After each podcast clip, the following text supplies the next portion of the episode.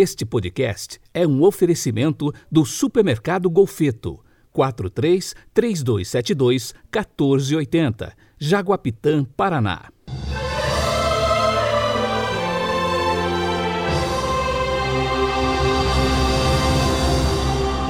Terça-feira, 2 de fevereiro de 2021.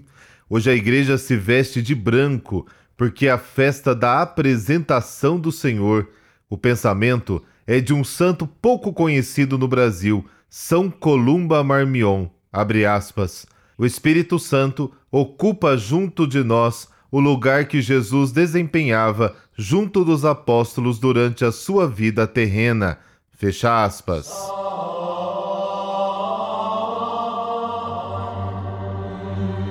E a nossa oração de hoje é uma bênção. Se você tiver aí na sua casa uma vela, vamos abençoá-la agora. Em nome do Pai, do Filho e do Espírito Santo. Amém.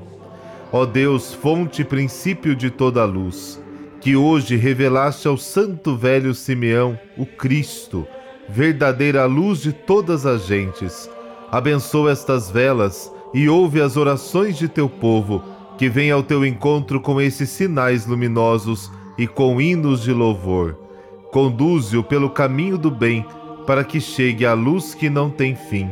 Por Cristo nosso Senhor. Amém.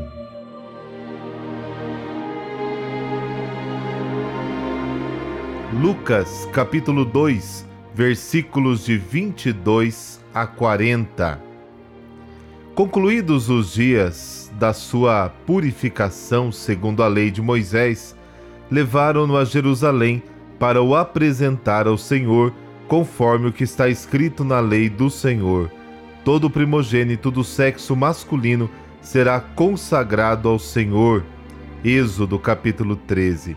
E para oferecerem o sacrifício prescrito pela lei do Senhor, um par de rolinhas ou dois pombinhos. Ora, havia em Jerusalém um homem chamado Simeão. Esse homem justo e piedoso esperava a consolação de Israel e o Espírito Santo estava com ele. Fora-lhe revelado pelo Espírito Santo que não morreria sem primeiro ver o Cristo do Senhor.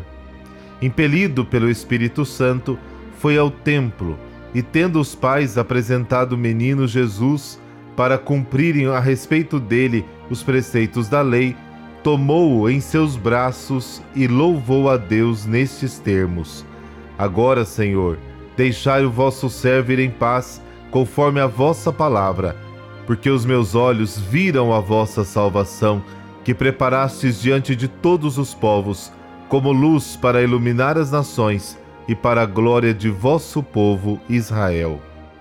Seu pai e sua mãe estavam admirados das coisas que dele se diziam.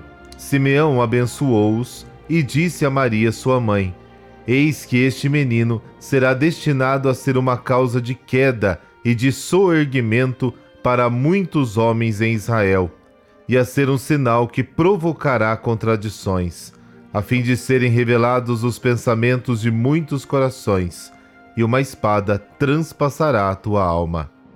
Havia também uma profetisa chamada Ana, filha de Fanuel, da tribo de Azer, era de idade avançada, depois de ter vivido sete anos com seu marido desde a sua virgindade, ficara viúva e agora, com 84 anos, não se apartava do templo, servindo a Deus dia e noite em jejuns e orações. Chegando ela à mesma hora, louvava o Deus e falava de Jesus a todos aqueles que em Jerusalém esperavam a libertação. Após terem observado tudo segundo a lei do Senhor, voltaram para Galiléia, a sua cidade de Nazaré. O menino ia crescendo e se fortificava, estava cheio de sabedoria e a graça de Deus repousava nele. Palavra da salvação, glória a vós, Senhor.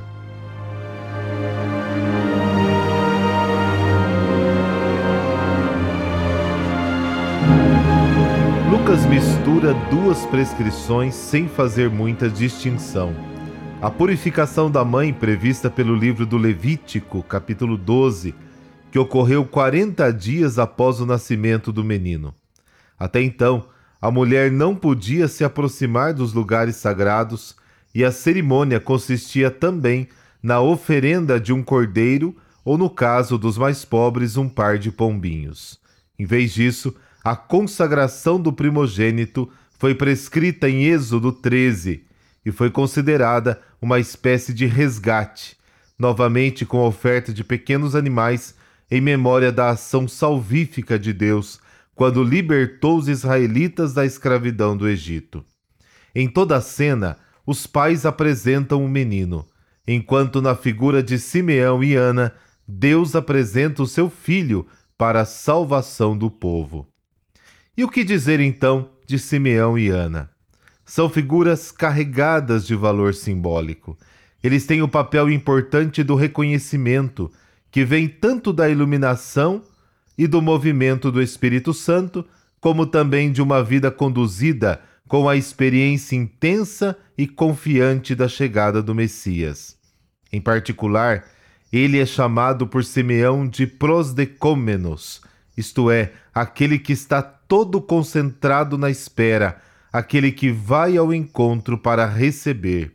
O cântico que proclama também manifesta sua pró-existência. Viveu para chegar este momento. Agora ele se afasta, para que também os outros vejam a luz e a salvação que chega para Israel e para todos os povos. Por sua vez, Ana, com a sua idade, aí também temos um valor simbólico, 84 anos, é 7 vezes 12.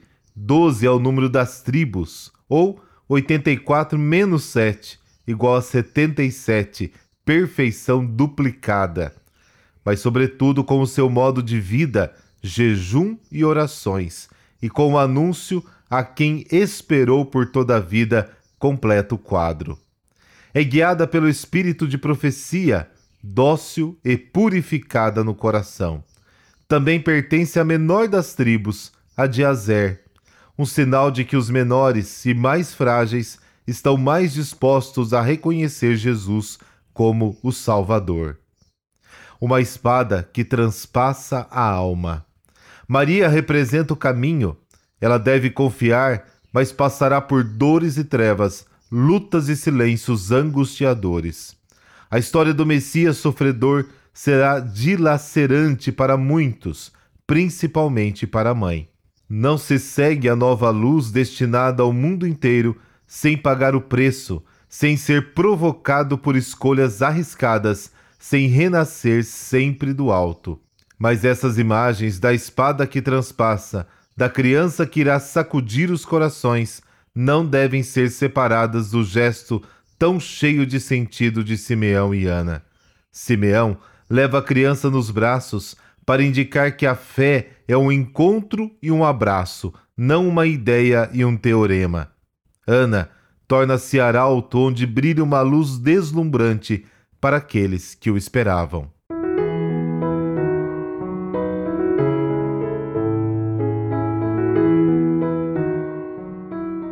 E hoje a igreja celebra Santa Maria Domenica Mantovani. Ela nasceu em Verona no dia 12 de novembro de 1862. Frequentou apenas a escola primária por causa da pobreza da família, mas a falta de cultura foi compensada pela inteligência, vontade e grande senso prático. Desde criança mostrou sua vocação religiosa e, incentivada pelo avô, dedicava-se à oração e a tudo que se referia a Deus. Aos 15 anos, Maria Domênica passou a ser orientada pelo padre José, que colaborou para que ela prosseguisse na vida de perfeição. Dedicava-se ao ensino do catecismo às crianças, visitava e assistia os doentes e os pobres. Maria Domênica foi a principal fundadora de uma nova família religiosa chamada Pequenas Irmãs da Sagrada Família. Espalhado pelo mundo, este instituto tem atualmente 1.200 irmãs presentes em 150 casas, na Itália, Suíça, Albânia, Angola, Argentina, Paraguai, Uruguai e Brasil, dedicadas às mais variadas atividades apostólicas e caritativas faleceu depois de breve enfermidade no dia 2 de fevereiro de 1934. Por intercessão de Santa Maria Domênica, dessa bênção de Deus Todo-Poderoso, Pai, Filho, Espírito Santo. Amém. Uma boa terça-feira para você. Até amanhã.